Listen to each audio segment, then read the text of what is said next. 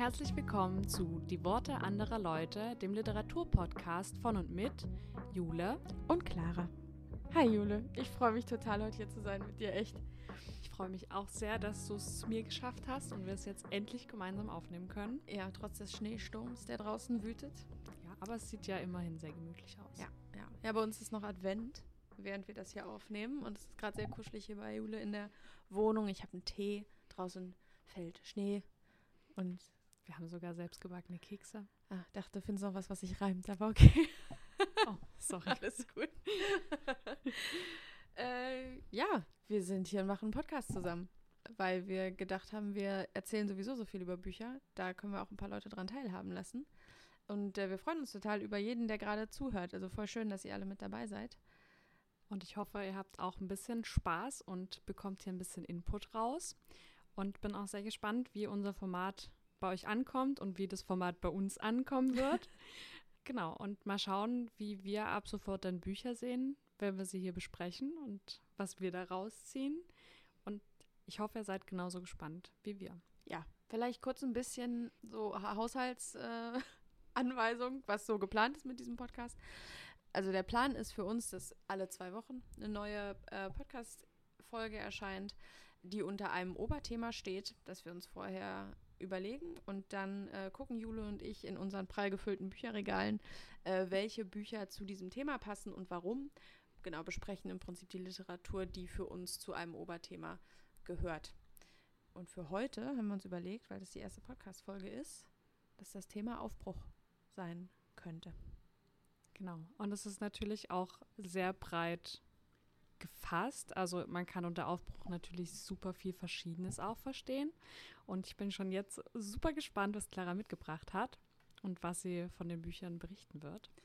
Ja, wir haben auch vorher extra nicht drüber geredet, damit wir uns nicht zu so sehr beeinflussen, weil es eben so ein weit gefasstes Thema ist. Aber das ist vielleicht für den Anfang auch ganz gut, ähm, dass man ein bisschen Luft hat, sich mal zu überlegen, was man eigentlich, ähm, was passt und was man vorstellen möchte. Schön auch, dass du es vorgeschlagen hast, denn für uns ist es auf jeden Fall auch ein Aufbruch. Zumindest für mich, kann ja nur für mich sprechen. Aber ähm, ich bin super gespannt und aufgeregt und freue mich über diesen Aufbruch in eine neue Plattform. Ja, ja, genau. Das war auch die Idee hinter dem Thema. Also ich dachte, es ist für uns ja auch irgendwie ein Neuanfang. Ähm, und dann äh, passt es thematisch ganz gut in die erste Folge. Möchtest du gleich starten? Ich würde voll gern sehen, was du für Bücher mitgebracht hast. Kann ich machen. Ich habe ähm, tatsächlich erst ein bisschen überlegt, was du mir damit sagen möchtest mit diesem Oberthema und ähm, was ich überhaupt für Bücher habe, die in dieses, diese Kategorie fallen und mich selber erstmal gefragt, was bedeutet für mich eigentlich dieses Aufbruchding mhm. und wie man das natürlich so macht. Ähm, man googelt es dann erstmal. was bedeutet Aufbruch generell? Oder zumindest ich mache das, gucke dann beim Duden nach, was es für verschiedene ähm, Formen gibt. Ja. So, und habe letztlich auch festgestellt, dass die beiden Dinge, die ich damit verbinde, auch in allen den Romanen beide vorkommen. Echt? Dafür kommen, da kommen wir vielleicht nachher nochmal drauf zurück. Was ist denn Aufbruch für dich? Also jetzt, jetzt muss ich natürlich wissen, was dabei rausgekommen ist bei Ach der Google-Aktion. Ja, auf der einen Seite natürlich ähm, dieses Aufbrechen wie eine Reise beginnen oder neu anfangen, aber mhm. auf der anderen Seite auch so ein Bruch mit etwas Altem. Mhm. Also oder oder durch die Reise ein Aufbrechen von Vergangenheit oder Biografie oder so. Ja. Genau. Ja. Und dann wollte ich mir Notizen machen zu den einzelnen Büchern was jetzt, welches davon vorkommt und habe festgestellt, dass einfach immer beides vorkommt. Ja. Ja, ja so ein Aufbrechen, also Aufbrechen im Sinne von losgehen ist ja auch immer was zurücklassen, ne? Also was mit, mit etwas anderem brechen. Mhm. So, ja, das ist mir, ich habe es halt nicht gegoogelt und im Duden geguckt, aber es ist, mir tatsächlich, als ich mir dann die Bücher, als ich die alle irgendwie so intuitiv rausgesammelt hatte, dann auch aufgefallen, dass es immer auch ein, nicht nur ein Aufbruch, sondern auch ein Umbruch ist. Ja. Und wie du so schön sagst, ein Loslassen. Stimmt. In welchen Büchern passiert das, Jule? Oh, ich habe tatsächlich, glaube ich, zu viele Bücher mitgebracht. Aber ich fange einfach mal mit dem ersten an. Ja, zu viele Bücher geht ja nicht, wie wir alle wissen. Und zwar äh, mit einem deiner Lieblingsbücher tatsächlich oder einem, was du sehr gut fandest, ähm, Zugvögel. Ja, das hatte ich auch mit auf der Liste, ja. Genau. Ähm, magst du kurz sagen, wie die Autorin heißt? Ja, Charlotte McConaughey. Genau, ich habe es als Hörbuch nur gehört und du hast es, glaube ich, gelesen. Ja, ich ja, habe es gelesen, ja. Genau. Und äh, für alle, die Zugvögel noch nicht kennen, was mich auch sehr wundern würde, weil das Buch äh, sehr gehypt war auch. Da geht es um die Protagonistin. Ähm, ich weiß ihren Namen leider klar gar nicht mehr. Weißt du noch ihren Namen? Ähm, nee. Nee.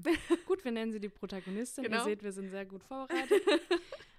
genau, und sie beobachtet Vögel und macht sich auf den Weg und ähm, muss dann von dort weg und trifft eine Schiffscrew, weil sie ganz viele ähm, Schiffsleute mal anfragt, ob sie denn mit auf das Schiff kommen darf, weil sie an einen bestimmten Punkt reisen möchte, um Vögel zu beobachten. Und das Ding ist auch, dass es einfach sehr wenige nur noch gibt. Also man kennt es ja einfach aus dem Alltag, dass ganz viele Vögel überall rumfliegen und äh, auf Bäumen sitzen und so.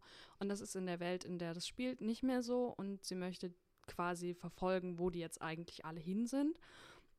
Und schafft es dann auf ein Schiff zu kommen und dann beginnt eine Reise, eine, eine turbulente, wilde Reise mit vielen ähm, Umwegen auch. Und rückblickend werden dann immer nur so Stories erzählt, wo es darum geht, was in ihrer Vergangenheit eigentlich passiert ist und was auch dazu geführt hat, dass sie jetzt sich eben auf den Weg macht und versucht, diese Vögel zu beobachten. Das ist für mich irgendwie allein schon so der Inbegriff von diesem eine Reise tun Mhm. und dieses also sich aufmachen, weil ich hatte das Gefühl, dass es sehr ähm, radikal ist, also dass sie alles hinter sich lässt und einfach losgeht. Und natürlich dann auch in der Vergangenheit sehr viel aufgedeckt wird, so Stück für Stück und da die Brüche quasi offenlegt.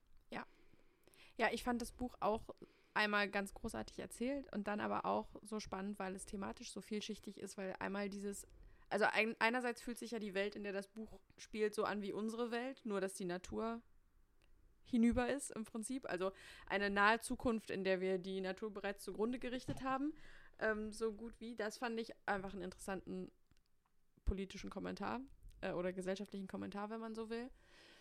Und dann ja diese Parallele genau zwischen dieser Reise, die im Jetzt passiert, und der Reise zurück in ihre Vergangenheit und in die Biografie. Also es gibt natürlich viele Bücher, die das machen. Ich glaube, da werden wir heute auch noch ein paar mehr von hören, aber ich finde auch Zug Zugvögel richtig gut erzählt einfach. Es ist witzig, dass du es auch aufgeschrieben hast. Ich, ich habe es dann der Masse wegen ähm, nicht mitgenommen. Und ich muss auch dazu sagen, bei mir ist, ich habe gerade irgendwie ein Viertel meiner Bücher an Freunde verliehen und äh, Zugvögel ist gerade nicht bei mir. Deswegen lag es nicht in den Bücherstapeln, die ich vorhin durchgeguckt Gut, habe. aber ist jetzt kein Hindernis, ich habe es ja auch Ja, nicht. ja stimmt. stimmt. Ja, cool. Genau, Zugvögel. Ein Ja. Aufbruch, Auf jeden Fall. wie er im Buch steht. Ja, total. Also ich glaube, das ist so der, der Stereotyp davon oder der Prototyp vielleicht eher. Das heißt, das ist auch ein Buch, das kann man auch wirklich allen empfehlen und das habe ich auch allen empfohlen. Also äh, auch unabhängig von Lesegeschmäckern und so habe ich das Gefühl, das Mhm. gefällt allen immer. Ja, So. es hat einen sehr schönen, angenehmen Erzählstil und hat auch so viele verschiedene Dimensionen. Also es geht halt auch um dieses Klima- und Tierschutzthema und wie wir Menschen eigentlich damit umgehen. Dann natürlich auch so ein paar persönliche Ebenen, auch von den anderen Charakteren, also die tatsächlich auch eigene Geschichten haben. Das muss man ja auch mal erwähnen, weil das ist nicht immer so. Stimmt. Ja, also ich kann es eigentlich auch nur empfehlen. Ja. Irgendwann werde ich es mir noch physisch besorgen und dann Ich habe so ein, ich habe ein Leseexemplar. Da steht auch drauf, unverkäufliches Leseexemplar vorne, groß-rot, mal in Berlin im Bücherschrank gefunden. Irgendwo in so einer Büchertausch-Dingens. Also da standen drei oder vier Ausgaben von diesen, von diesen Leseexemplaren von Zugvögeln Mhm. drin. Und ich habe das einfach mitgenommen, weil ich es aus dem Englischen kannte, also von einem englischen Buchpodcast, den ich auch höre. Und habe gedacht, na, wie schlecht kann es sein? So, ich nehme es Ja. mal mit, kostet ja nichts. Und dann war das so geil. Ja.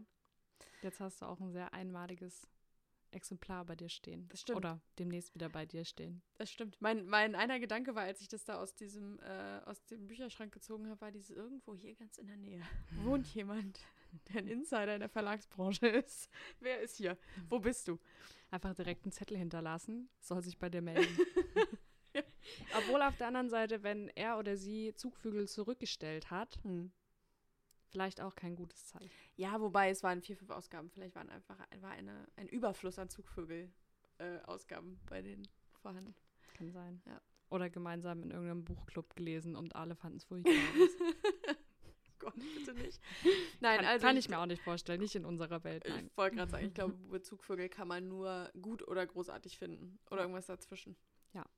Ich fand es tatsächlich, also ich fand ihren, diesen Biografieteil sehr gut und auch erzählt und ich mochte die Protagonistin sehr und dieses Vögelthema. Aber ich kam mit diesen Schiffsszenen nicht gut und diesen Reisen auf einem Schiff, weil erstens bin ich reisekrank, mhm. zweitens sowieso auch seekrank Ui. und es war einfach nicht mein Thema. Also sie hätte 500.000 äh, Kilometer laufen können, wäre für mich viel besser gewesen, aber dieses Reisen per Schiff, ich weiß nicht, da bin ich irgendwie ausgestiegen. Das ist so witzig, dass du das sagst, weil ich mag Schiffsreisebücher total gerne. Ich glaube, das ist auch ein Grund, weshalb Moby Dick einer meiner liebsten Klassiker ist, weil es auch, weil es eine, Schiffs-, eine lange Schiffsreise ist. Äh, ich überlege gerade, ob mir noch irgendwas einfällt. Lange Schiffsreisen? Gibt's Titanic. Jule, nur die positiven Assoziationen. Na, den Großteil davon ist es positiv. Ja. Äh, na gut. Aber schon kurios, wie ein dadurch das Buch irgendwie weniger gefallen kann. Also nur durch so ein Schiffsthema, weil eigentlich ist Quatsch. Ja. Ja, aber vielleicht gibt es da draußen Leute, denen es genauso geht, dann ist gut, dass du es einmal erwähnt hast. ja. Dann Grüße an euch alle, die, die auch keine Schiffe mögen. Nee. Ähm, weil du gerade gesagt hast, sie hätte 100.000 Kilometer laufen können. Da würde ich gleich mal einsteigen in meinem ersten Buch. Passt nämlich gerade gut. Es wird auch niemanden überraschen, vermutlich. Es ist Wild von Cheryl Strait. Heißt auf Deutsch Der große Trip. Wurde verfilmt auch mit Reese Witherspoon. Und also es ist wahrscheinlich vielen Leuten ein Begriff. Äh, Cheryl Strait ist, ist ein Memoir dann wundert es mich schon mal gar nicht, dass ja. du es geliebt hast. Genau, äh, von und über Cheryl, Cheryl Strait, die im Leben an einem Punkt gekommen, also an einem Punkt ist, in dem sie sehr verzweifelt ist und nicht mehr wirklich weiß, wie es weitergehen soll mit sich und ihrem Leben. Also tatsächlich auch so verzweifelt, dass man als Leser das Gefühl hat, sie steht kurz vorm Suizid. Das wäre so eine, also das, das ist wirklich schlimm. Um sich da wieder rauszuarbeiten, also auch wieder als Zäsur in ihrem Leben, entscheidet sie sich, den Pacific Crest Trail in äh, Amerika zu wandern. Und das ist im Prinzip einmal die Westküste Amerikas komplett hoch, glaube ich, läuft sie sie. an die kanadische Grenze, also von der mexikanischen an die kanadische Grenze. Ich hoffe, ich sage das jetzt hier richtig, aber sie läuft jedenfalls einen sehr langen Weg. Entweder von Süd nach Nord oder von Nord nach Süd. Durch, Schlagt es doch einfach gerne nochmal nach. Kauft euch das Buch, lest es nach und dann gebt uns Feedback. Richtig. ähm, genau, und das ist ganz ähnlich wie bei Zugvögel. Im Prinzip, dass du einmal sie als Leser begleitest ähm, auf ihrem Weg über den Pacific Crest Trail. Da ist eben das Besondere, dass sie einfach auch losgeht, ohne jemals irgendwie, ohne trainiert zu haben, ohne gewandert zu sein, mhm. vorher groß, sich einfach einen großen Rucksack packt mit allen Dingen, von denen sie glaubt, dass sie sie braucht und sich dann auf den Weg in die Natur macht. Und hier in Deutschland ist ja Natur immer so ein bisschen, ja, okay, wenn du fünf Kilometer in eine Richtung läufst, dann kommt auch irgendwann wieder Zivilisation. Aber in den USA ist ja wirklich, also wenn du da in der Natur bist, dann ist da auch erstmal keiner. Und da ist sie eben sehr allein und viele Wochen und Monate auf diesem Weg unterwegs und kommt da, stößt auf kleinere und größere Hürden, wie man sich vielleicht vorstellen kann. Und die laufen aber eben auch immer parallel mit Rückblenden in ihr vorheriges Leben und ähm, ja, die Biografie, was da eben schiefgelaufen ist und worüber sie nachdenkt. Und sie verbindet das so schön mit den Erkenntnissen, die sie auf dem Weg hat und wie die ihr dabei helfen, äh, ihre Vergangenheit zu verarbeiten. Und ja, es ist eben auch, äh, war bei Cheryl Strait äh, eine Zäsur und ein Aufbruch. Es war eben genau der Aufbruch, loszulaufen und sich einfach frei zu laufen, anstatt unter dem, dem Druck dieses äh, schwierigen Lebens zu zerbrechen. Ja. Und deswegen ist das für mich auch ein klassisches Aufbruch, Aufbruchsbuch. Mhm. Ich finde es auch spannend, dass es im Deutschen eben Aufbruch heißt mhm. und halt wirklich so viel mit Brechen zu tun hat und das Aufbruch eigentlich, wie bei ihr wahrscheinlich, auch sehr schmerzhaft sein kann, wenn sie dann während des Wanderns und wahrscheinlich sehr viel Zeit für sich hat und zum Nachdenken ähm, zu sehr einschneidenden Ergebnissen auch kommt. Wie du gesagt hast, eine Zäsur. Ja. Es trifft es, glaube ich, wahrscheinlich ganz gut. Ja, ist stimmt, weil äh, tatsächlich auch auf dem Weg Dinge eben aufbrechen aus der Vergangenheit, die, ähm, die sie unterdrückt hat, über die sie nicht nachgedacht hat und so weiter, äh, die dann an die Oberfläche kommen, um verarbeitet werden zu können. Ähm, also auch da ist es dann ein Losgehen und ein Aufbrechen alter, alter Strukturen, ja, ein alter Knoten. Und ein wirklich schönes Detail, das kann ich jetzt mal sagen. Ich denke, es werden viele werden den Film geguckt haben oder eben das Buch gelesen. Von daher kann ich sagen, ist auch kein Spoiler, aber ist ein schönes Detail. Ähm, die packt einen riesengroßen Rucksack am Anfang, den sie kaum hochheben kann, weil es alles viel zu schwer ist. Also irgendwie da mit 30 Kilo losrennen will. Ähm, und der wird immer leichter über die Reise hinweg, weil sie natürlich auch immer mehr merkt, was sie nicht braucht und Ballast abwirft. Äh, wortwörtlich. Äh, und der ist einfach so ein Symbol, das sich wunderbar durch, dieses, durch diese Wanderung zieht. Dieser leichter werdende Rucksack. Sowohl eben tatsächlich der Rucksack als auch der emotionale Rucksack, den sie so mit sich rumträgt. Ja, und ich finde, es ist, also ich habe es auch gehört ähm, und fand das ganz toll. Also das kann man auch als Hörbuch gut hören auf Englisch. Ich weiß nicht, wie es auf Deutsch ist, gibt es aber bestimmt auch. Und äh, lohnt sich absolut. Wild. Der große Trip von Cheryl Strait. Ja, schön. Mhm. Das kannte ich tatsächlich noch gar nicht, hat mir nichts gesagt, aber es klingt total schön. Vor allem auch dieses einfach machen, einfach loslaufen, das ist ja auch ein Thema bei uns zumindest gerade. Ja. Und ähm, ich merke auch dadurch, dass ich jetzt ein bisschen über das Thema nachgedacht habe, auch immer wieder, dass ich Aufbrechen als was richtig Positives empfinde, auch wenn dann eben Bruch oder Brüche oder Zäsuren oder schmerzhafte Erinnerungen oder so mit dazugehören. Aber dieses immer dasselbe tun ist irgendwie nicht meins. Also ich mag Mhm. dieses Aufbrechen, etwas Neues wagen, etwas Neues machen. Ich Ja. weiß nicht, wie es dir da geht. Ja, mir geht es ganz genauso. Ich habe nachher noch ein Buch, das hat ein schönes Zitat dazu, aber das, Oh. äh, genau, aber können wir ja dann nachher nochmal drüber reden. Ja, kann dir auf jeden Fall sagen, bei Wild wird kein Schiff genommen. An keiner, an das, keiner Stelle. Das, das beruhigt mich schon mal sehr. ja. Aber jetzt äh, bin ich mal gespannt, was du als nächstes dabei hast. Der Stapel ist noch ziemlich groß. Ja, Womit geht's weiter? aber es sind auch einfach sehr dicke Bücher. Also ich Ja, glaube, ähm, man sollte das nicht so ernst sehen. Ähm, vielleicht nehmen wir als nächstes ein Buch, wo dieses Aufbrechen und irgendwo hinreisen nicht so positiv konnotiert ist, wie Okay. wir das gerade gesagt haben. ja. Ei. Und da komme ich zu ähm, Antje Ravik-Strubel, Blaue Frau. Es hat 2021 auch den Deutschen Buchpreis bekommen. Das habe ich, wer hätte es gedacht, auch als Hörbuch gehört tatsächlich. Viele Romane höre ich einfach als Hörbuch, weil ich Sachbücher dann meistens physisch lese und Mhm. dann das ein bisschen aufsplitte. Und das Exemplar hat mir tatsächlich, was ich jetzt vor mir liegen habe, die liebe Clara mir zum Geburtstag geschenkt. Das heißt, danke nochmal an dich, dass ich es heute gerne. vorstellen konnte und auch nochmal reinschauen. Nicht dafür. Verschenke ja nichts lieber als Bücher. Gerne, immer, immer wieder gerne. ich nehme auch sehr gern Buchgeschenke an. Ja, Okay. genau. Also es geht um eine Frau, die heißt Adina. Mhm. Und Adina wohnt oder wächst auf im tschechischen Riesengebirge, als eine letzte ihres Dorfes. Und erzählt dann auch ein bisschen daraus, wie es ist, dort aufzuwachsen. Also auch, dass man halt ewig irgendwo hin braucht und dass es nicht wirklich dort was natürlich für junge Leute gibt. Und dann sagt sie irgendwann, sie möchte in die Ferne, um wirklich was zu sehen, was zu erleben und sie auch ein bisschen wahrscheinlich unterfordert ist in ihrem Buch, äh, in ihrem Dorf und reist dann nach Berlin Mhm. und um auch ein bisschen die deutsche Sprache zu lernen und trifft dann dort ein paar andere Leute und schaut sich so ein bisschen nach Jobs um und dann wird ihr angeboten oder über Umwege gelangt sie zu einem Angebot, wo sie auf so eine Art Hof oder Gutshof kommt, der an der Grenze zu Polen liegt. Und es ist so ein europäisches Projekt, wo das ausgebaut werden soll und dann so eine Art Kulturzentrum. Und dass sie da halt mithelfen kann, so ein bisschen auch Orga-Kram machen, betreuen, was auch immer. Das ist so die Grundgeschichte. Und dann äh, kommt zwischendrin immer mal vor, dass Adina mittlerweile aber in Finnland ist Mhm. und dort ein gänzlich anderes Leben lebt und irgendwas scheint passiert zu sein.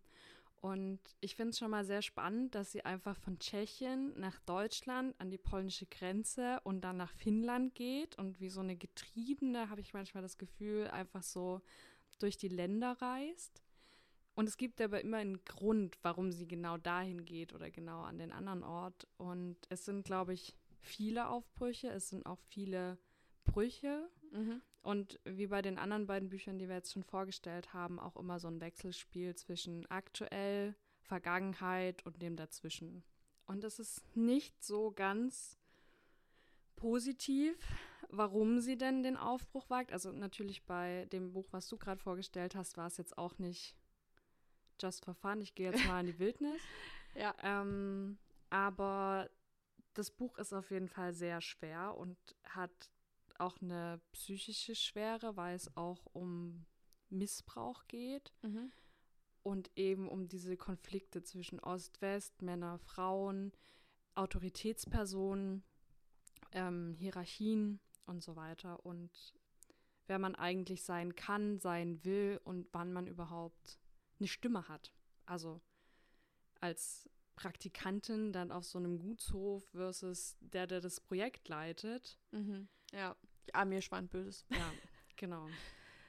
Ja. Es ähm, war auf jeden Fall zwischendrin sehr belastend, sehr schwer, ähm, aber auf jeden Fall auch sehr lesenswert Okay. und äh, wie ich finde, zu Recht den Deutschen Buchpreis bekommen hat. Ich habe es noch nicht gelesen. Ich tanze da drumrum, seit es den Deutschen Buchpreis bekommen hat. Ja.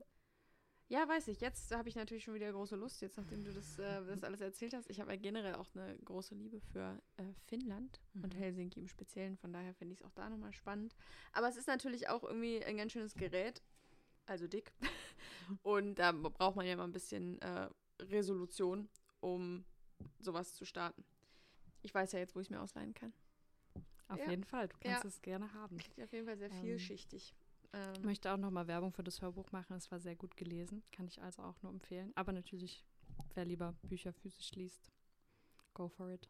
Ich finde übrigens das Cover auch cool. Auch, also ja, das normale, schlichte Cover, was alle kennen, weil das das Sibelius-Denkmal in Helsinki von unten fotografiert ist. Äh, Geil, wusste ich noch nicht. ja, das ist äh, eine der Sehenswürdigkeiten in, in Helsinki. Sibelius, das ist so der, der Nationalkomponist der Finnen. Und das ist das Denkmal. Das sind so ganz viele Röhren nebeneinander geklebt und das ist es von unten. Ah, Du warst schon dort, oder? Ja. ja. Ja. Cool. Genau, kleiner Fun-Fact. Jetzt gefällt es mir Frau. tatsächlich noch besser. ja.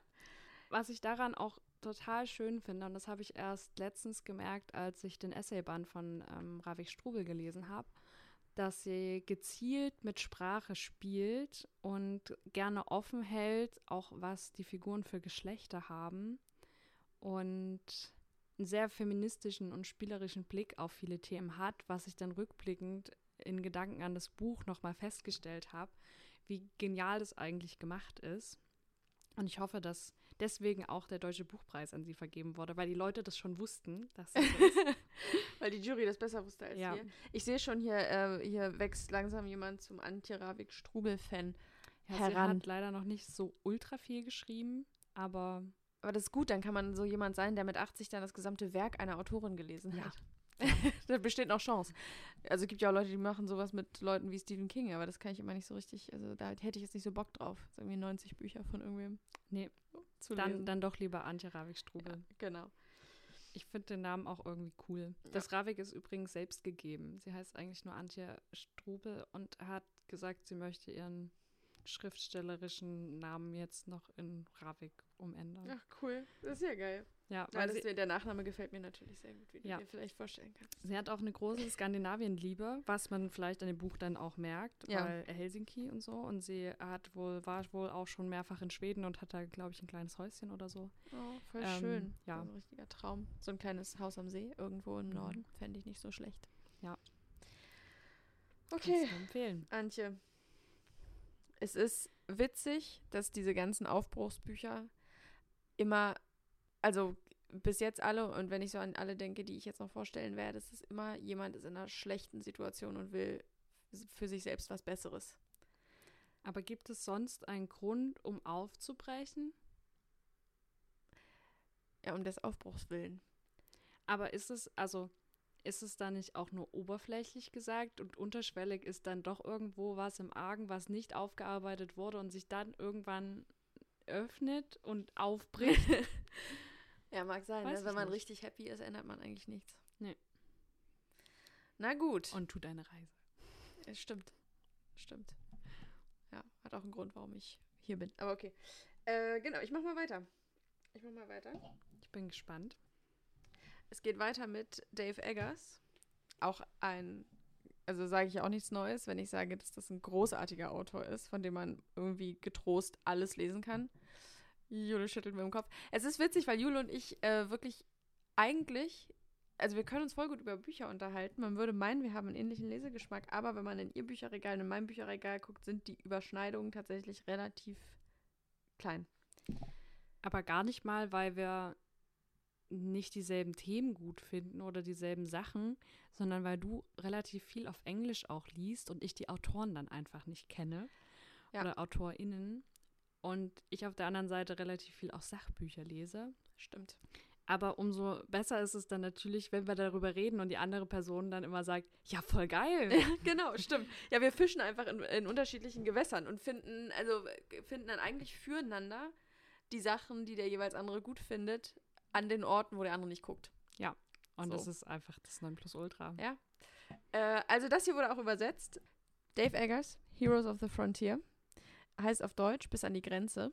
Und es geht um eine Mutter, Josie, und die hat zwei Kinder und ist getrennt von dem Vater der Kinder. Und der Vater der Kinder hat eine neue Partnerin und möchte, dass die Kinder diese neue Partnerin kennenlernen. Und das ist für Josie ein Anlass, wegzulaufen.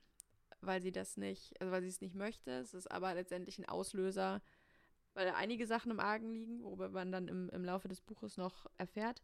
Aber was Josie eben macht, um das zu verhindern, ist, sie packt äh, ihre zwei Kinder, sie hat nicht viel Geld, also ist auch äh, jetzt keine, kein Reichtum vorhanden. Ähm, sie packt ihre zwei Kinder in so einen klapprigen Campervan und fährt mit denen so weit weg, wie sie kann, ohne einen Reisepass zu brauchen. Und das Mhm. ist Alaska. Ähm, Wie alt sind die Kinder? Ungefähr? Sind die ich- so Grundschulalter oder älter? ja, oder? also ich glaube eher so acht und vier oder so. Ah ja, okay. Also Oder- so, dass man sie schon einfach mal einpacken und mitnehmen kann Ja. und sie müssen dann halt mit. So. Genau, Okay. genau. Oder sechs und drei, also Ja. junge Kinder. Genau, packt sie ein und fährt mit denen los Richtung Alaska. Ohne Plan und ohne Sinn, sondern einfach um wegzukommen. Und auch das ist eine Reise, wo sich die drei Personen, also die Josie und ihre zwei Kinder, gegenseitig besser kennenlernen, sich jeweils selbst besser kennenlernen und Josie natürlich auch sich fragen muss, immer wieder fragen muss, warum sie das getan hat und was sie hier eigentlich macht Mhm. weil sie auch kein Geld hat und kein Geld verdient und irgendwie in so einem klapprigen Wagen mit ihren Kindern nach Alaska fährt. Und die Frage ist ja auch, was passiert, wenn man in Alaska ankommt. Ne? Dann sind wir in Alaska mit unserem Campervan, aber was ist dann? Und es ist, was ja typisch ist für Dave Eggers, sehr schnell und kurzweilig erzählt.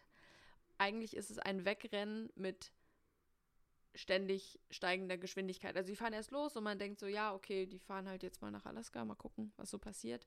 Und es wird aber ein immer ein immer schnelleres Rennen, weil dann kommt noch, also kommt ein Wald, äh, kommen Waldbrände dazu, vor denen sie dann halt auch wegfahren müssen und es beschleunigt sich im Prinzip Mhm. und läuft auf einen Höhepunkt hin, über den ich natürlich jetzt nicht viel sagen kann, aber der das Ganze dann ja zu, in so einem Crescendo enden lässt, dieses gesamte Buch. Und das ist ein hastiger Aufbruch und ein kein gut überlegter Aufbruch und auch ein Aufbruch, bei dem ich mal in Frage stellen wollen würde, ob der eine gute Idee war. Also für mich ist der, wenn ich zurückdenke an dieses Buch, gar nicht so positiv konnotiert, konnotiert wie in den anderen Büchern, die wir bis jetzt besprochen haben. Aber das Buch ist trotzdem wahnsinnig äh, lesenswert. Oder vielleicht gerade deswegen wahnsinnig lesenswert. Und ich bin ja eigentlich auch überhaupt niemand. Ich habe Jules Gesicht e- vor eben gesehen, als ich beschrieben habe, worum es geht. Bin eigentlich niemand, der über eine Mutter mit zwei Kindern lesen würde. So von sich aus. Aber es ist Dave Eggers und ich glaube, der könnte mir sonst was erzählen und ich fände es immer gut. Ja, richtig gut. Also ich habe, wie gesagt, von Dave Eggers noch gar nichts gehört. Deswegen vorhin auch mein Kopfschütteln. Also nicht Ah. wegen deiner Empfehlung, sondern ähm, ich kannte ihn mal Oh wieder nicht. ja, Ja, der Zirkel, weiß ich nicht, ob dir das was sagt, das wurde Mhm, auch ver verfilmt Ja. mit, ja, das hat er mit geschrieben. ähm, Emma Watson, oder? Ja, und äh, hier, wie heißt Das das? steht sogar unten im Regal. Ich habe es von der, vom Bücherbazar. Das Buch? Mhm, von Ah, ja. the, the, Circle. Ja, genau. Das. Ist, das ist so der, das ist das Buch von. Dave Eggers, Ah, das so okay, alle okay. kennen. Gut, ich kenne ihn doch. Ja. Aber ich habe es noch nicht gelesen. Ja, also es war mein erstes Dave Eggers Buch. Okay. Wie bei Aber- so vielen. aber- Also, ja, mal egal, ob du jetzt Stories über eine alleinerziehende Mutter mit Kindern liest. Mhm. Aber es klingt total spannend, weil es einfach auch sehr authentisch ist. Und das, was du gesagt hast über dieses, dass es immer schneller wird und auch so eine Spannung, Anspannung wahrscheinlich auch ansteigt, ist eigentlich auch sehr authentisch. Mhm. Also, es wäre ja total romantisch zu sagen, ja, und dann fahren sie los und dann ähm, sind sie total vorbereitet und es ist ein lustiger Trip und so. Äh, So ist es ja im echten Leben nicht. Mhm. Und es sind meistens auch nicht gut durchdachte Gründe oder nicht immer, um aufzubrechen. Das stimmt. So, äh, weil ich würde sogar so weit gehen, um zu sagen, wenn man, wenn man das gut durchgeplant hat, ist kein Aufbruch, dann ist es nur eine Reise. Das stimmt. Ja, also das auf jeden Fall, da auf jeden Fall ein Aufbruch, weil er so spontan passiert. Äh, und es ist auch wieder ein sehr lesenswertes Buch. Wie gesagt, auch auf Deutsch erschienen. Bis an die Grenze oder nur an die Grenze. Irgendwie so. Mit von äh, Dave Eggers. Und da war auch nämlich das Zitat, was ich vorlesen wollte. Ja, das möchte ich jetzt bitte sehr gerne hören. ja, das werde ich aber auf Englisch vorlesen, weil ich das Buch nur auf Englisch da habe und auch das Zitat nur auf Englisch gefunden habe. Und ich werde jetzt hier nicht so tun, als wäre ich eine literarische Übersetzerin. Ähm, Frage ist, finde ich es? Schau einfach in Ruhe, dann erzähle ich noch ein bisschen Ja, was. bitte, mach das. Ähm, ich habe gerade, während du es vorgestellt hast, klingt übrigens wirklich interessant, vielleicht muss ich mir auf das auf Deutsch einfach mal zu Gemüte führen. So gedacht, dass bisher alle Bücher, die wir vorgestellt haben und wahrscheinlich auch die, die wir noch vorstellen, tatsächlich immer beginnen mit diesem Aufbruch Mhm. und enden mit diesem Ankommen und vielleicht noch einer kurzen Sequenz danach, was du beschrieben hast, so mit, ja, und dann sind sie in Alaska und dann. Ja. Aber darüber macht man sich ultra selten Gedanken. Man möchte erstmal überhaupt bis dahin kommen und dann schauen wir mal, weil das ist meistens auch noch so ein Ding, wo man überhaupt denkt, komme ich überhaupt bis dahin? Ja. Also das ist so das große Ziel, wo man hin will und alles danach überlegt man sich noch gar nicht, weil ja, erstmal gucken, wie man dahin kommt. Ja, das stimmt. Es ist ja meistens auch der Aufbruch das Schwierige und, und gar nicht. Also es denkt ja, stimmt, es denkt niemand drüber nach, was passiert, wenn ich es dann schaffe.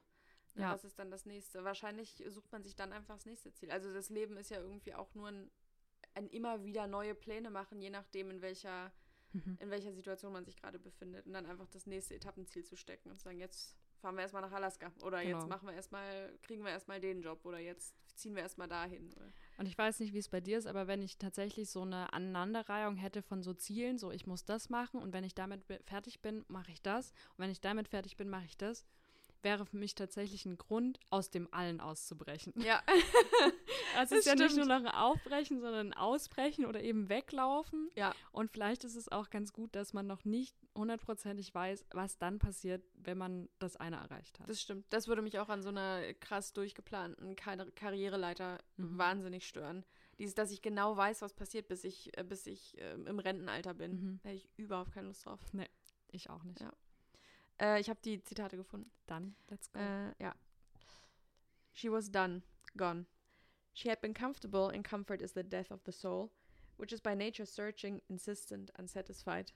The dissatisfaction drives the soul to leave, to get lost, to be lost, to struggle and adapt. And adaptation is growth, and growth is life. A human's choice is either to see new, th- new things, mountains, waterfalls, deadly storms, and seas and volcanoes, or to see the same man-made things endlessly reconfigured. Das ist im Prinzip genau das, was wir gerade gesagt haben. Dieses, die, also ich finde es auch so schön, dass, dass Dave Eggers auch nochmal sagt, die, die menschliche Seele sucht von Natur aus. Also Mhm. von Natur aus was, was, äh, was sucht und was Neues sucht. Und dazu passt auch die zweite, passt das zweite Zitat. That only having left could she and her children achieve something like sublimity. That without movement there is no struggle, and without struggle there is no purpose, and without purpose there is nothing at all. She wanted to tell every mother, every father, there is meaning in motion. Ja, was auch nochmal betont, dass sich das sich bewegen schon der Plan ist. Mhm. Es gibt einen schönen Spruch. Man kann ein geparktes Auto nicht steuern. Also der auch darauf abzielt zu sagen, beweg dich erstmal irgendwo hin, such dir irgendein Ziel und lauf Mhm. drauf los, weil du, weil es leichter ist, die Richtung anzupassen, wenn du schon unterwegs bist. Ja, also dass es erstmal einen Impuls gibt, der dich überhaupt antreibt und danach kannst du dich ja überall hinbewegen. Ja, genau. Dass du erstmal nur gehst und Ja. dann ein bisschen weiter links, ein bisschen weiter rechts oder in die entgegengesetzte Richtung ist auch okay. Aber was halt das Schlimmste ist, ist stehen zu bleiben und irgendwie 30 Jahre drüber nachzudenken, was das perfekte Ziel ist, Mhm. ohne loszugehen. So. Aber selbst dieses Abarbeiten oder Entlanghangeln von so Zielen oder auch Lebenszielen oder Karrierezielen oder was auch immer, finde ich auch irgendwie schwierig. Genau, es ist auch immer, ich weiß nicht, es ist so ein zweischneidiges Schwert. Auf der einen Seite, dass Leute immer sagen, ja, ich muss was verändern und oder gar nicht im Sinne von, mir geht's nicht gut, irgendwas läuft nicht gut, ich muss was verändern, damit es mir besser geht sondern diese Veränderung, vor allem halt seit den Corona-Jahren, hat immer so eine Note von Selbstoptimierung Ja. und gar nicht dieses wirklich positive, irgendwas läuft nicht gut, ich muss etwas ändern, dass es mir gut geht, dass ich zufrieden bin und äh, mich selbst überdenken oder meine Situation, Ja. sondern wirklich nur so, das ist mein Ziel. Ich möchte jetzt dies und jenes werden. Ich möchte Mhm. der und der sein. Ich möchte das Beste aus mir rausschöpfen. Das ist, glaube ich, nicht das, was wir mit Aufbruch meinen. Ja, nee, das stimmt. Es ist eher eine, eine Art Selbstfindung. Und das ist es ja in den Büchern, die wir jetzt ähm, besprochen haben, auch. Ja. Nicht Äh, immer geplant, aber am Ende schon. Genau. Also ja eher ein Aufbruch, um, um, sich selbst, um sich mit sich selbst zu konfrontieren. Ähm, ja, und gar nicht so ein, ich, ich, stimmt, gar nicht so ein, ich will jetzt dieses glänzende Ziel erreichen und, dann- dann gucken wir mal. Ja. Sondern eher so ein akutes, ich will hier raus, weil es so, wie es jetzt ist, nicht mehr geht. Ja. Ah, Oder manchmal auch eine Flucht. Die dann Ja. aber auch, also jedes Mal, wenn man losgeht, passiert auch einfach was. das Vor stimmt. allem mit einem selber. Es ist witzig, dass du das Wort Flucht sagst. Ich hatte nämlich mehrere Bücher in der Hand über, also äh, ähm, Geflüchtete, Mhm. also die Geschichte von Geflüchteten. Ähm, das habe ich aber rausgelassen, weil mir das dann zu, also das fällt für mich dann eher unter ein politisches Thema. Das können wir ja dann auch irgendwann nochmal Ja. besprechen in Zukunft. Es hat, glaube ich, schon auch was mit Aufbruch zu tun. Mhm. Aber es ist nochmal wie so, ein, wie so ein Unterthema auf jeden Fall, weil es andere Gründe sind. Ja. Also dieses Fliehen vor sich selber ist das eine, aber Fliehen vor einer ähm, politischen oder staatlichen Gefahr ist halt nochmal was ganz anderes. Ja, Das Und stimmt. das können wir gerne machen. Das ist ja dann eher ein externer Impuls als ein interner.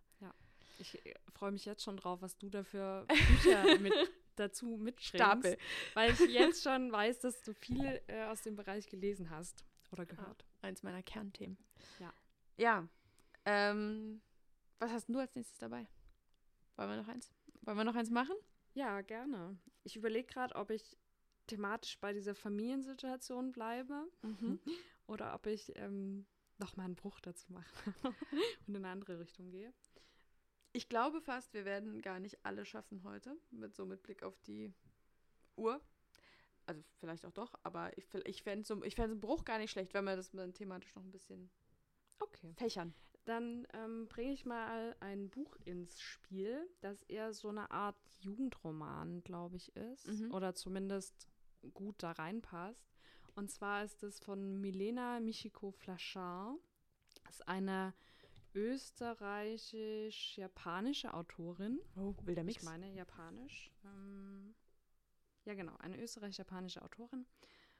Das habe ich durch Zufall im Laden mal ähm, empfohlen bekommen. Ich habe es eigentlich ähm, für eine Freundin ein Buch gesucht zum, zu Weihnachten und dann hat mir die Buchhändlerin dieses Buch empfohlen und ähm, dann dachte ich so, ja gut, es klingt voll, voll nice, ich würde es gern lesen, passt jetzt aber nicht zu dem, was ich ihr eigentlich schenken wollte und dann habe ich es am Ende selber behalten und äh, fand es ganz toll. Und zwar geht es da um sogenannte Hikikomori in Japan. Hast du den Begriff schon mal gehört? Nee. Nee, okay. Nee, sagt mir nichts. Ähm, und mich wundert tatsächlich, dass es in Deutschland noch nicht so ein Ding ist, aber in Japan ist das voll das Ding. Deswegen wird auch der Begriff von, also der japanische Begriff einfach generell für dieses Phänomen benutzt. Und zwar Hikikomori sind vor allem junge Menschen, die völlig überfordert sind von diesem sozialen Druck und diesen sozialen Erwartu Erwartungen, dass du dies und jenes machen musst oder werden musst. Und die sich dann zu Hause einsperren.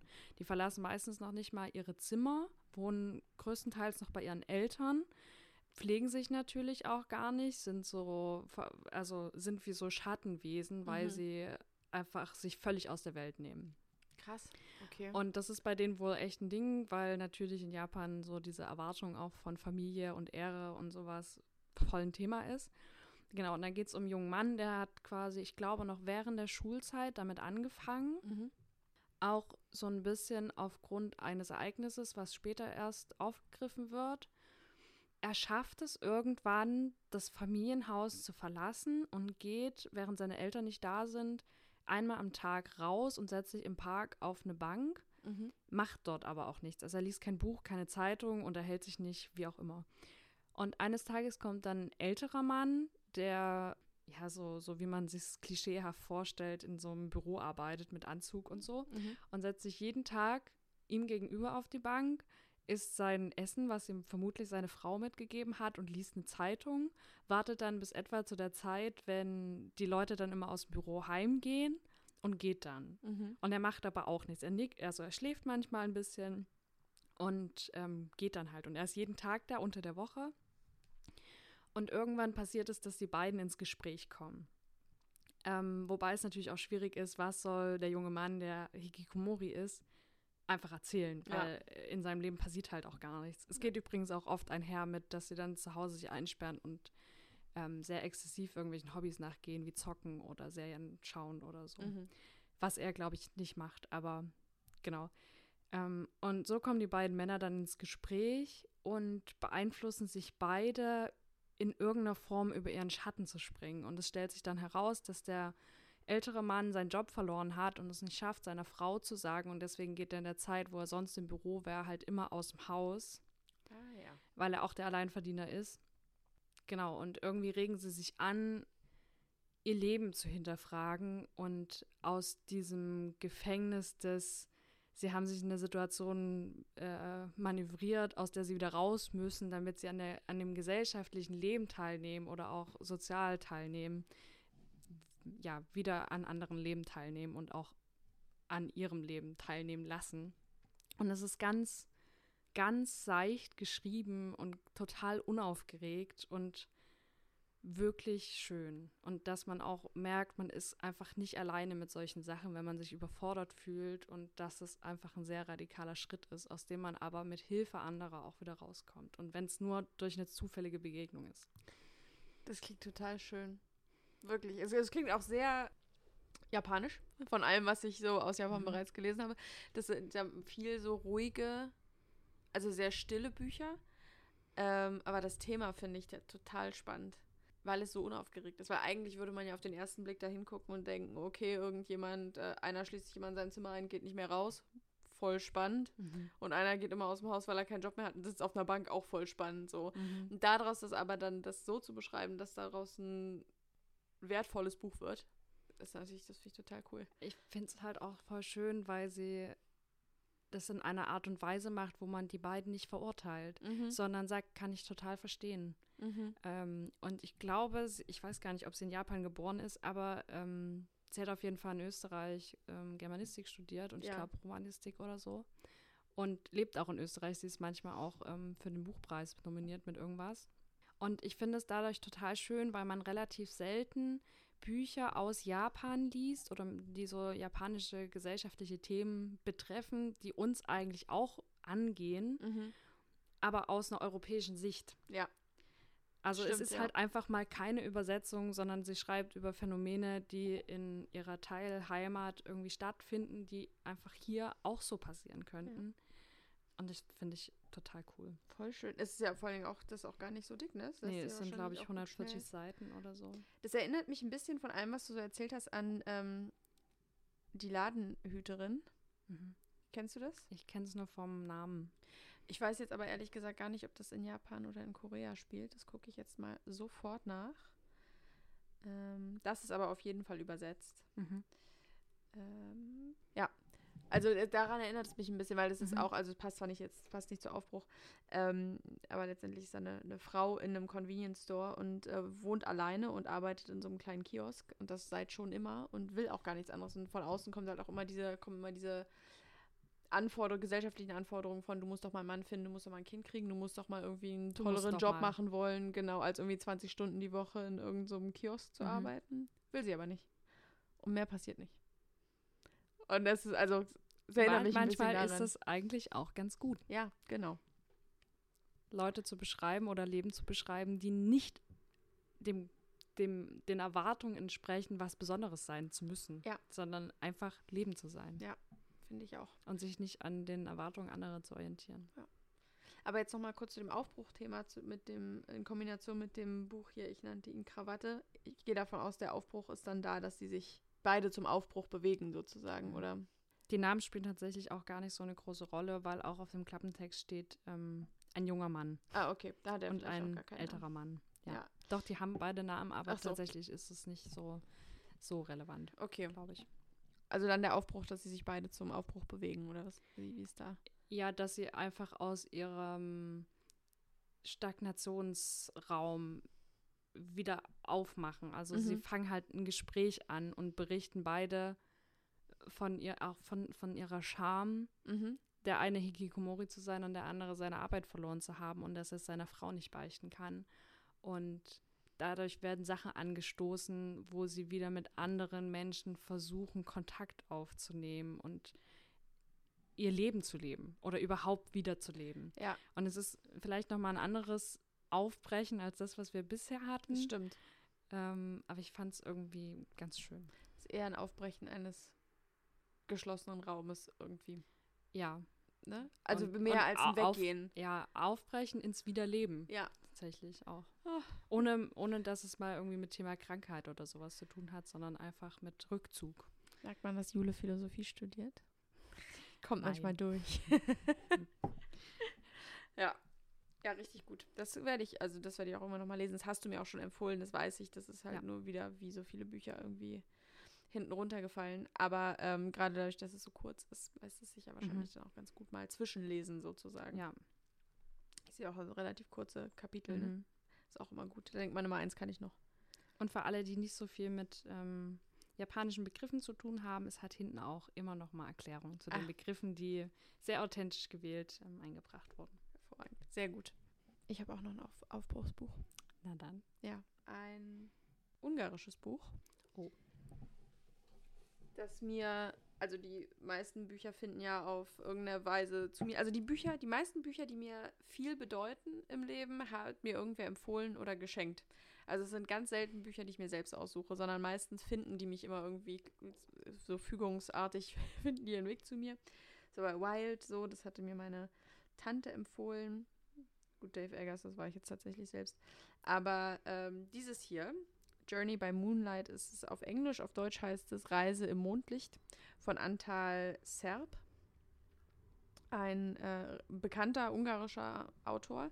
Und das hat mir ein lieber Freund aus Budapest äh, geschenkt, als wir beide gemeinsam in Israel studiert haben. Da war der mal in Brüssel für ein Praktikum ein paar Wochen und ist wiedergekommen und hat mir die englische Übersetzung äh, von Antal Serb mitgebracht, Journey by Moonlight. Ähm, die Karte, die er mir dazu geschrieben hat, liegt auch vorne noch drin. Und es ist ein ungarischer Klassiker, ist auch schon etwas älter. Ich weiß gar nicht, wann die erst, ich guck mal rein. 1937 ist das auf Ungarisch erschienen. Also ist schon etwas älter. Äh, und es geht um Erzi und Mihaly. Ich, das, die ungarische Sprache ist, ich bin ihr nicht mächtig, äh, sie weigert sich. Ähm, aber Erzi und Mihaly sind äh, frisch verheiratet und sind auf äh, in den Flitterwochen, in den Flitterwochen in Italien. Und es stellt sich aber sehr früh, schon im ersten Kapitel des Buches raus, dass Mihaly eigentlich dieses, diese ganze Ehe gar nicht so geil findet, sondern sich da eher reingedrängt gefühlt hat, weil es eine gute Partie war und weil seine Eltern auch wollten, dass er jetzt mal heiratet. Und sein Vater ist ein sehr erfolgreicher Geschäftsmann und bekannt in Budapest und so. Von daher musste, musste der Sohn jetzt mal heiraten und die Ersi war eine ganz gute Partie.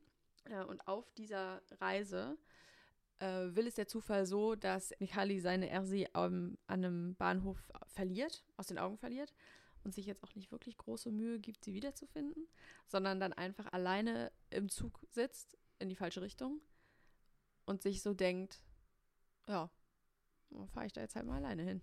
Mal gucken, was passiert. Und das passiert im ersten Kapitel. Und dann ist es im Prinzip, äh, reist er alleine durch Italien, auch wieder Selbstfindungstrip mit Rückblenden in seine Jugend. Und da entsteht so eine Spannung aus dem, was er weiß, was er werden soll, weil er eben diesem gesellschaftlichen Druck unterlegen ist, der da in Budapest zu der Zeit herrscht und eben auch in der ähm, gesellschaftlichen Klasse, in der er sich bewegt, herrscht. Äh, und das steht dann im Kontrast zu seiner Jugend und einer sehr unbeschwerten Jugend und den Erinnerungen daran, wer da seine besten Freunde waren und was es für ein Gefühl war, ähm, jung und frei zu sein in den Teenagerjahren und in den frühen 20ern. In einer Stadt wie Budapest, die ja auch Anfang des 20. Jahrhunderts schon ein wahnsinnig buntes, ein bunter Ort war, ja, in jedem Sinne des Wortes. Äh, ja, und es ist ein sehr schönes, sehr literarisch geschriebenes Buch, also ganz viele tolle Zitate drin und äh, sehr quotable. Und ich habe tatsächlich auch mal drüber nachgedacht, mir die letzte Zeile tätowieren zu lassen. Jetzt möchte ich Ähm, bitte gern hören, was die letzte Zeile ist. Ja, ist auch, es ist kein Spoiler dann dabei, so eine letzte Zeile, den ist einfach ein schöner Satz. Und zwar, also ich habe ihn halt nur auf Englisch da, wie immer. Äh, and as long as one lives, something might yet happen. Genau, also es geht auch wieder um ständige Veränderungen, diese Hoffnung, dass äh, solange man nur weiterläuft, noch die Chance besteht, dass Sachen besser werden Mhm. und dass noch was Neues passiert. Ja, und es ist natürlich, klar muss man dazu sagen, ähm, heteronormativ und von einem weißen Mann geschrieben, weil es halt von 1937 ist und es ist ein, ein klassischer Autor aus Budapest zu der Zeit. Ähm, aber trotzdem absolut wert, also die Zeit, die man damit verbringt, absolut wert. Und ähm, was ich da so schön finde, nochmal auch im Vergleich zu den anderen Büchern, die wir vorgestellt haben, ist, dass es da eher ein zufälliger Aufbruch ist. Also der da eher so reingerät, äh, also reingeschmissen wird vom Schicksal und sich einfach dazu entscheidet, sich nicht zu wehren, sondern einfach mal mit, mit dem Strom schwimmt und guckt, was dann passiert. Ähm, und das ist irgendwie ein passiver Aufbruch. Und das fand ich auch irgendwie nochmal auf eine andere Art und Weise spannend. Aber wahrscheinlich in dem Sinne, dass, also es war natürlich wahrscheinlich nicht geplant, aber als sich die Chance bot, hatte sie ergriffen. Ja, Also, genau. Er hätte ja auch seine Frau suchen können und mit ihr weiterreisen. Ähm, ich habe tatsächlich im ersten Moment gedacht, ja, wie kommunizieren die dann? Also es war halt 1937. Es Mhm. hat ja, also das ist ja nochmal fernab von dem, was wir bis jetzt gesprochen haben, dass man die Person dann anruft und sagt so, hey, ich bin im falschen Zug. Das kriegt die andere Person ja einfach absolut gar nicht mit. Ja. Und ich finde es auch nochmal sehr spannend, weil ganz oft, vor allem in diesen erzwungenen Ehen, weil es eine gute Partie ist, sind meistens die Stories, die man hört, einfach aus Frauensicht, Mhm. dass sie verheiratet wurden und das eigentlich gar nicht wollten. Aber ich finde es tatsächlich auch ein bisschen spannend zu hören, dass er das nicht wollte und wie wie es Mann damit geht. Ja. Also zumindest, ich habe jetzt keine konkrete Geschichte im Hinterkopf, wo ich sage, ja, da war das auch so. Stimmt. Also natürlich ist es heteronormativ, es hat ein weißer Mann geschrieben, aber es ist irgendwie trotzdem spannend, auch vor allem zu damaliger Zeit, dass sie sich aus den Augen verlieren und ähm, das ist auch, also es klingt zumindest so, als ob der Mann auch relativ sensibel ist, im Sinne von, er möchte irgendwas nicht, weil er hätte ja auch einfach sagen können, ja, ist halt jetzt so, ich mache jetzt das Beste draus, die ist mir sowieso äh, hörig. Mhm. Aber anscheinend war er wirklich sehr unzufrieden damit und das zeigt auch viel Emotionalität, finde ich. Ja, das stimmt. Das äh, wird auch deutlich in diesen Rückblenden in seine Jugend, weil er da, also es ist viel Erinnerung an so ein Dreiergespann an Freunden, ihn und seine zwei besten Freunde, ne, ein Mann und eine Frau. Und was da für eine, was es da für eine emotionale Wärme und Nähe gab, eben in diesen Jugendjahren, die er jetzt vermisst, weil er eben das Gefühl hat, je erwachsener er geworden ist, desto mehr ging es eher darum, der Gesellschaft äh, gerecht zu werden, als wirklich das zu tun, wo ein, wohin einen das Herz so, so leitet. Und was du gesagt hast zu den ähm, fehlenden Kommunikationswegen, äh, ich glaube tatsächlich, dass das dem Ganzen eher, äh, wie sagt man, dass es eher ein Katalysator ist für das Ganze, Mhm. weil du halt damit, also er sitzt dann in diesem Expresszug und will eigentlich, er redet auch mit seinem Sitznachbarn und sagt, ja, steige ich halt an der nächsten Station aus und der Sitznachbar sagt so, nee, nee, die nächste Station ist nicht, dass wir, das ist der Expresszug, der fährt jetzt durch. Also wir sitzen jetzt hier erstmal die sechs Stunden, bis wir dann da sind. Und da, er kann, also in dem Moment kann er ja nichts machen, als Mhm. einfach zu sagen, na gut, okay, dann fahre ich da jetzt hin, ich meine, was soll ich tun? Lustigerweise bin ich heute auch aus Versehen in die falsche Straßenbahn gestiegen und konnte zum Glück zwei Minuten später an der nächsten Haltestation aussteigen. Ich stelle mir jetzt vor, wie das wäre, wenn ich da jetzt noch sechs Stunden drin Nicht gestanden nach hätte. München durchgefahren. Nee, tatsächlich hast ja nicht. dein neues Leben begonnen. Nee. Gut, bin ich auch ganz dankbar für. Dann Hätte ich hier vor verschlossenen Türen gestanden. dann heute. doch lieber einen Podcast mit dir machen. Ja, Gott sei Ja. Dank. ja. Klingt Genau. auf jeden Fall richtig gut, habe ich bisher auch noch nicht gehört, aber ist auch noch mal eine andere Sicht auf das Thema aufbrechen. Wie du sagst, irgendwie passiv, Mhm. weil natürlich er kann da jetzt auch nicht mehr raus und er kann auch nicht einfach mal einen Brief schreiben und sagen, hey, ich bin jetzt übrigens in Berlin Ja. oder so. Total cool. Ja, er muss halt nichts aktiv machen, sondern nur unterlassen. Also weißt du, der muss nicht Ja. sich in eine Aktivierungsenergie aufbringen, zu sagen, wir machen das jetzt, sondern er muss einfach nur stillhalten und sagen, ich mache das jetzt einfach mal nicht. Aber das ist gefühlt auch wieder so eine männliche, so ein männliches Ding. Stimmt. Sie machen jetzt Mach einfach nicht. mal nicht. Ja. jetzt Geht mich nichts an. Ja. Ist nicht mein Problem. Ja, die, die Ersi, die wird schon klarkommen. Ja. ja. Reise im Mondlicht von Antal Serb. Kann ich nur, wer mal Bock auf, Bock auf Ungarn hat. Äh, Klingt auf jeden Fall wirklich gut. Ich bin immer total begeistert von den Büchern, die du aus anderen Städten mitbringst. also, ja, genau, lohnt sich. Aber du hast ja bestimmt auch noch irgendwas im Petto, von dem ich noch nie was gehört habe. Von daher, Vielleicht. leg mal los. Dann machen wir vielleicht gleich noch eine Reise in ein anderes Land, was wir bisher noch nicht hatten. Gerne. Und zwar nach Palästina. Uh. Ähm, das ist von Lina Meruane aus dem Bärenburg, äh, Bärenberg Verlag. Das ist dieses Jahr erschienen und ähm, heißt Heimkehr ins Unbekannte, unterwegs nach Palästina. Und wir beide beschäftigen uns relativ viel auch mit Israel und ähm, dem Jüdischsein und so, auch von Leuten, die vorher in Deutschland gelebt haben vor dem Zweiten Weltkrieg und dann ins Exil gegangen sind oder geflüchtet sind, beziehungsweise die dann auch aus anderen Ländern wie Russland wieder hergekommen sind und mhm. wie das für die ist. Aber ich habe tatsächlich sehr wenig Wissen über Palästina und mhm. über Palästinenser und was bei denen eigentlich so los ist, was da auch so historisch passiert ist. Und ähm, Lina Meruane ähm, lebt in, ich glaube, Chile.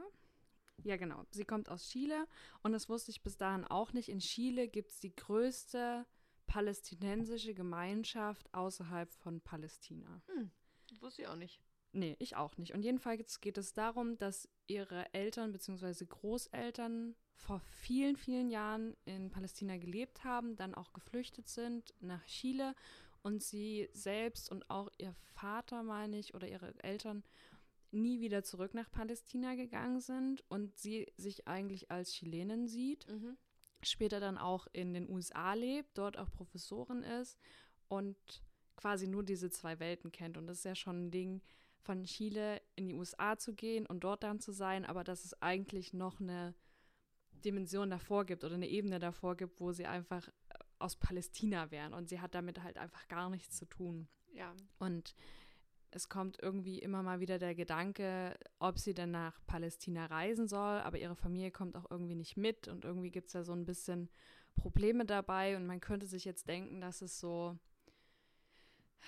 romantisch gedacht ist, sie kommt dann dahin und alles ist toll und sie fühlt sich dann wieder wie eine Palästinenserin und trifft irgendwelche alten Familienmitglieder und es ist alles ganz super. Aber wie du sicherlich weißt, ist es erstmal sehr schwer, dahin zu kommen. Ja. Und ähm, sie beschreibt auch mehrfach, wie es ist, durch diese Flughafenkontrollen zu kommen, wie man überhaupt dahin kommt, ähm, um dort zu übernachten. Sie übernachtet da bei einem ehemaligen Kollegen. Ähm, das ist natürlich auch immer total schwierig, weil äh, mit Palästina und Israel und dann auch dahin zu reisen und dann reist sie mit irgendwelchen Reisegruppen und äh, ständig stehen sie an irgendwelchen Kontrollpunkten. Äh, und sie trifft dann auch ehemalige Familienmitglieder, aber sie können sich halt nicht verständigen, weil die kein Spanisch oder Englisch sprechen und sie halt die Sprache von ihnen nicht spricht. Und dann gibt es auch die Häuser nicht und mehr und ähm, irgendwie weiß sie selber nicht so richtig, was sie damit anfangen soll. Irgendwie bewegt sie das, aber irgendwie ist es auch nicht greifbar, weil sie nicht sprechen kann, nicht kommunizieren kann, dafür keine Worte findet und die Sprache auch nicht spricht.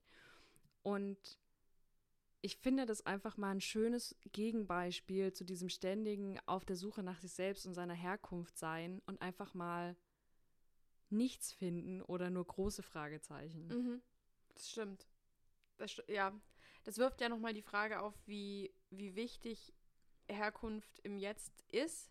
Also, weil das, ich denke schon, dass das ja auch stark davon abhängt, wie weit wir zurückgucken. Ne? Also meine Uroma ist aus Königsberg gewesen. Ich glaube, wenn ich da jetzt hinfahre, jetzt nach Kaliningrad, da würde ich wahrscheinlich stehen und denken, hm, Russisch hier?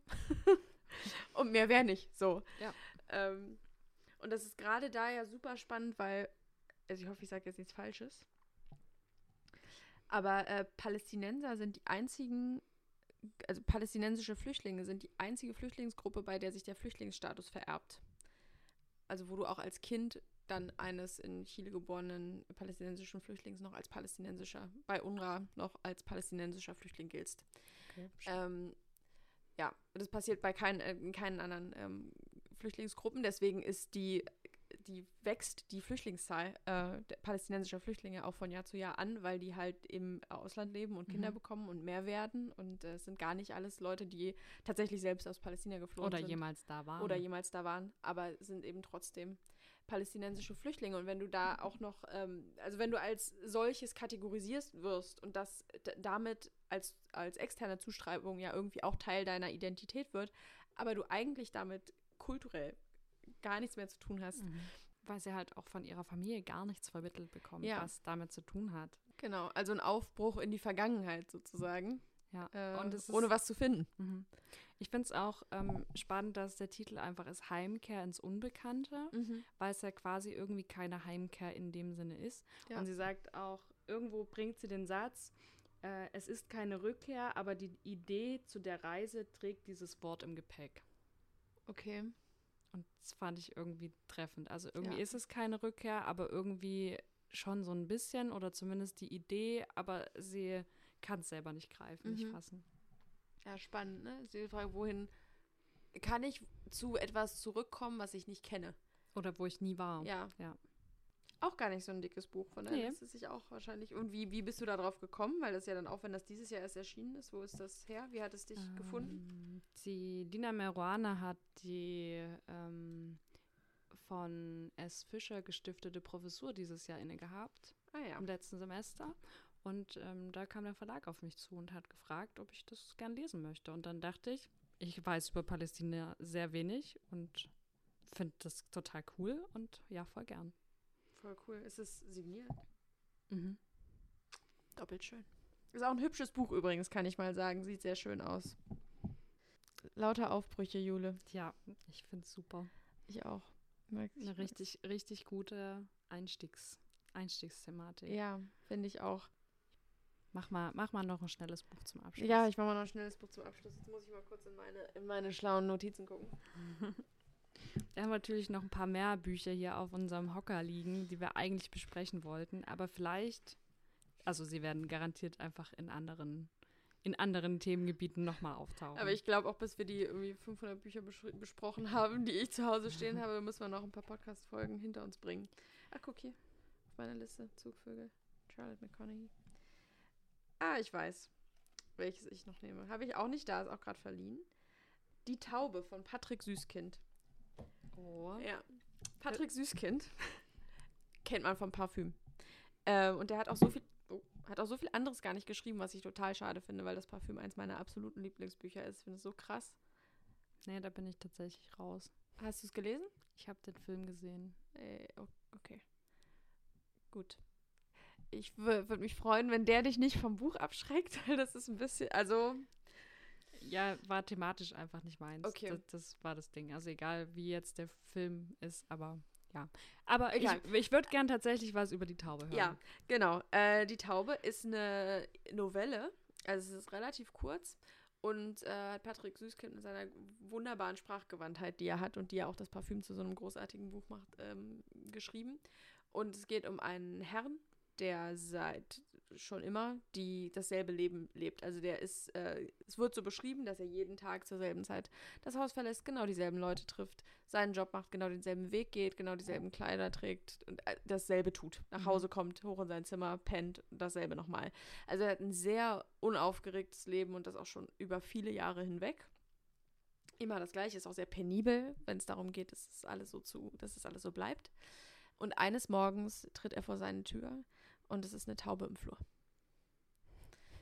Und das, diese Taube äh, Verändert sein Leben. Ja. tritt eine Lawine an Ereignissen los, die sein Leben völlig auf den Kopf stellen, aber so richtig. Mhm. Ähm, und es ist wirklich, es ist ein witziges Buch. Es hat einen ganz äh, subtilen Humor. Es lässt sich schnell weglesen. Ich glaube, es hat 90 Seiten oder 100 Mhm. oder so. Und es ist einfach ei- eine schöne Geschichte. Äh, bisschen ist ja so Butterfly-Effekt mäßig. So es ist eine Taube im Flur und plötzlich ist alles äh, Mhm. ganz anders. Aber auch das äh, fällt für mich wieder in diese Kategorie äh, passiv erzwungener. Nee, anders. Das ist, das ist auch gar nicht, das ist gar kein passiver Aufbruch, sondern das ist auch wieder ein erzwungener Aufbruch. Also ich glaube, wenn man den Herrn gefragt hätte, der hätte sein Leben halt einfach bis ans sein Lebenende so weitergelebt. Es wird auch nicht klar äh, am Anfang, dass er damit irgendwie unzufrieden wäre. Also es ist nicht so, als würde er sich denken, auch wenn mal was Schönes passieren würde in meinem Mhm. Leben, sondern er macht halt einfach sein Ding.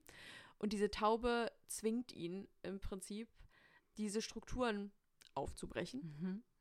und noch ein bisschen mehr aus dem Leben rauszuholen, als immer nur dasselbe. Und das finde ich irgendwie, ich fand es ein ganz tolles Buch und äh, wie gesagt, ich habe das Gefühl, alle, wenn jemand was von Patrick Süßkind liest, dann ist es das Parfüm, das ist ja auch international das ein Phänomen. Und die Taube ist aber total schön, eine total schöne Novelle, die kann man gut an einem Nachmittag äh, durchlesen und das kann ich auch nur sehr empfehlen. Das klingt auch irgendwie nach einer süßen Geschichte Mhm. oder irgendwie auch so lebensnah. es ist auch irgendwie, wir haben ja jetzt sehr viel über Aufbrüche geredet, die so total lebensverändert sind. Mhm. Und so wirklich große Dinge wie große Reisen zu tun. Aber manchmal sind es auch einfach so ganz kleine Dinge. Ja. Und das ist ein lustiger Bogen von Die Taube zu unserem Anfangsbuch Zugvögel. wir beginnen mit Stimmt. Vögeln und wir enden auch mit einer Taube. Stimmt.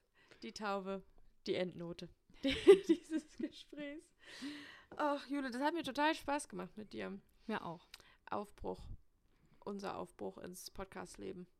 Und ich finde es auch sehr schön, äh, dass wir so unterschiedliche Bücher mitgebracht haben. Ich hatte ein bisschen die Sorge, weil ich weiß, einige der Bücher haben wir gemeinsam oder zumindest schon mal zusammen besprochen, dass wir sehr ähnliches mitbringen. Aber es stellte sich wieder heraus, du liest zum Teil einfach andere Sachen als ich und es war super schön. Ich habe sehr viel Neues gelernt, sehr viele neue Eindrücke und ich glaube, wir haben das Thema Aufbruch nochmal von verschiedenen, verschiedenen Seiten beleuchtet.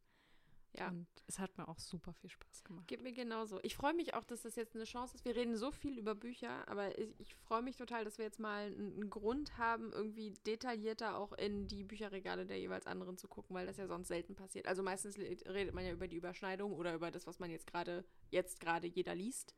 Oder sagt einfach nur, das Buch war gut. Ja, genau. Auch das. Ja, hat mir voll gut gefallen. Lässt sich gut lesen. So. Ja, danke.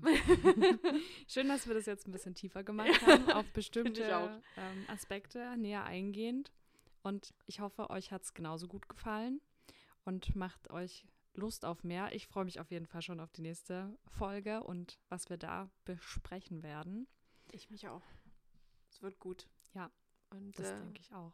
wir hoffen, dass ihr beim nächsten Mal wieder dabei seid. Wir freuen uns auf euch. Bis zum nächsten Mal. Lest fleißig Bücher. Ich hoffe, ihr habt auch ein bisschen Buchinput mit herausgenommen und lauft jetzt zu eurem Buchdealer des Vertrauens. Ja, und wenn ihr irgendwas äh, kauft oder lest oder äh, eine Meinung habt zu irgendwas, was wir heute gesagt haben, dann äh, schreibt uns gerne auf Instagram unter äh, die Worte anderer Leute. Da freuen wir uns, wenn wir von euch hören. Und wenn euch der Podcast gefallen hat, freuen wir uns natürlich auch über Unterstützung. Ihr dürft den gerne bewerten oder einfach anderen literaturbegeisterten Menschen weiterempfehlen und freuen uns, von euch zu hören. Ja, bis ganz bald. Ciao. Tschüss.